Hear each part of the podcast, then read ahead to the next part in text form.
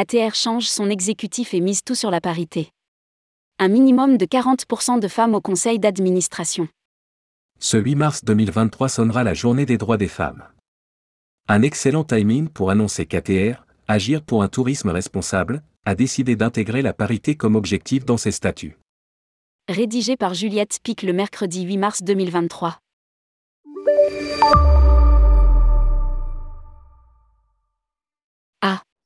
La Journée internationale des droits des femmes.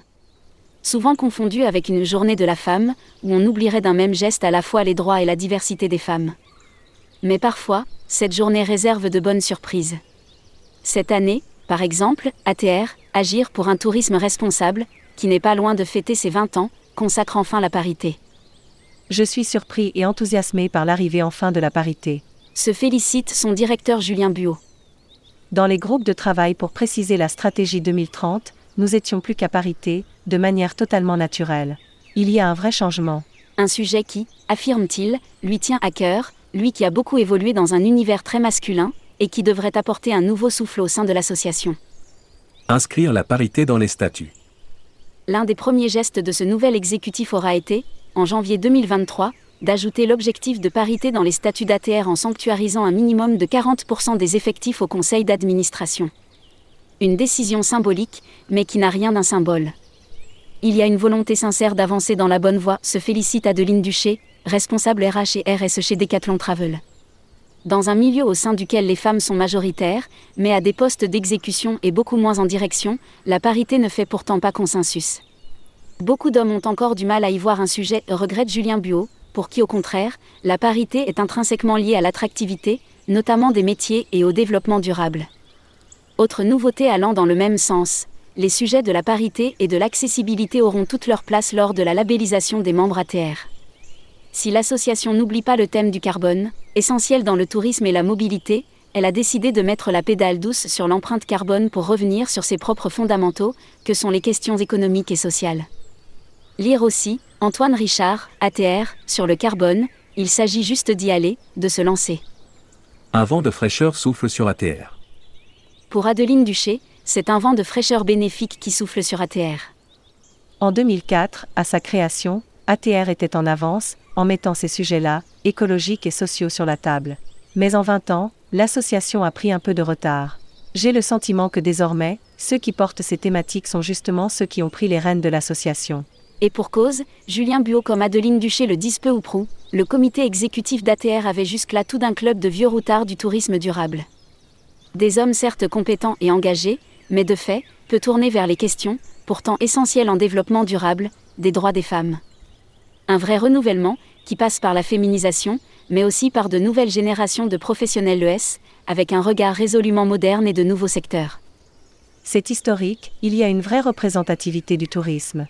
Se réjouit Agnès de Cramé, cofondatrice et CEO de Coub et Filingo. En termes de taille d'entreprise, de spécificité, de métier, de secteur, on a des profils très différents.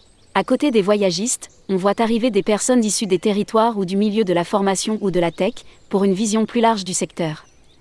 En quelques années à peine, on voit un vrai renouvellement. ATR a évolué, s'ouvre à plus d'acteurs différents. Il y a la production d'aventures, mais plein d'autres profils aussi, des métiers différents, qui offrent une multiplication des points de vue. C'est cette diversité qui amène la parité, c'est une suite logique. Estime quant à elle Julie Geoffroy, directrice du développement Interface Tourisme France. Féminiser l'exécutif d'ATR. Petite révolution, donc, pour ATR, le comité exécutif n'existe plus. En parallèle du bureau, désormais, une nouvelle instance, le conseil d'administration de 14 élus, dont 6 femmes, qui devrait aider à voir le tourisme durable sous un angle un peu différent. La thématique nous concerne au premier plan, parce qu'il s'agit de responsabilité sociétale. L'inclusion, c'est une nécessité, surtout pour une association qui veut impliquer les communautés locales, elle se doit d'être elle-même exemplaire ou, en tout cas, montrer qu'elle fait les choses. Estime Julie Geoffroy, membre nouvellement élue au Canada. Les six femmes élues au conseil d'administration d'ATR, Estelle Verdier, CEO d'Ectalon Travel. Agnès Decramé, cofondatrice et CEO de Coub et Filingo.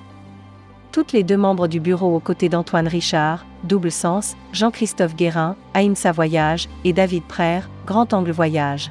Julie Geoffroy, directrice du développement Interface Tourisme France.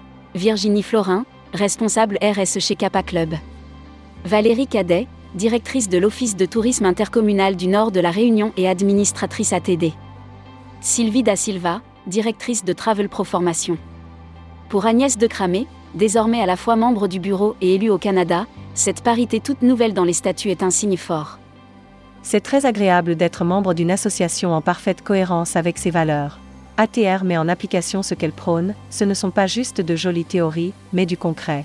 Bien sûr, certains S pourraient y voir du social washing, car pour le moment, la parité n'y est pas. Mais c'est normal, relativise Agnès de Cramé. Dans le tourisme comme partout, il y a moins de femmes à des postes de direction, donc, de fait, nous sommes moins nombreux ici. Mais la volonté et surtout la mise en action sont là. Je souligne aussi que l'évolution a été initiée par des hommes, un signe d'une vraie évolution des mentalités. Difficile en effet de ne pas se réjouir d'une telle évolution sur un temps court. Pour Julie Geoffroy, c'est le signe plus général que les femmes osent plus. Nous n'avons pas été élus parce que nous sommes des femmes, il y a juste eu plus de femmes candidates cette année. Je crois que les femmes se donnent enfin le droit de prendre leur place. Nous sommes moins sujettes au syndrome de l'imposteur, c'est une évolution plus globale et ça ne peut pas faire de mal. Publié par Juliette Pic. Responsable rubrique Voyage responsable, tourmag.com.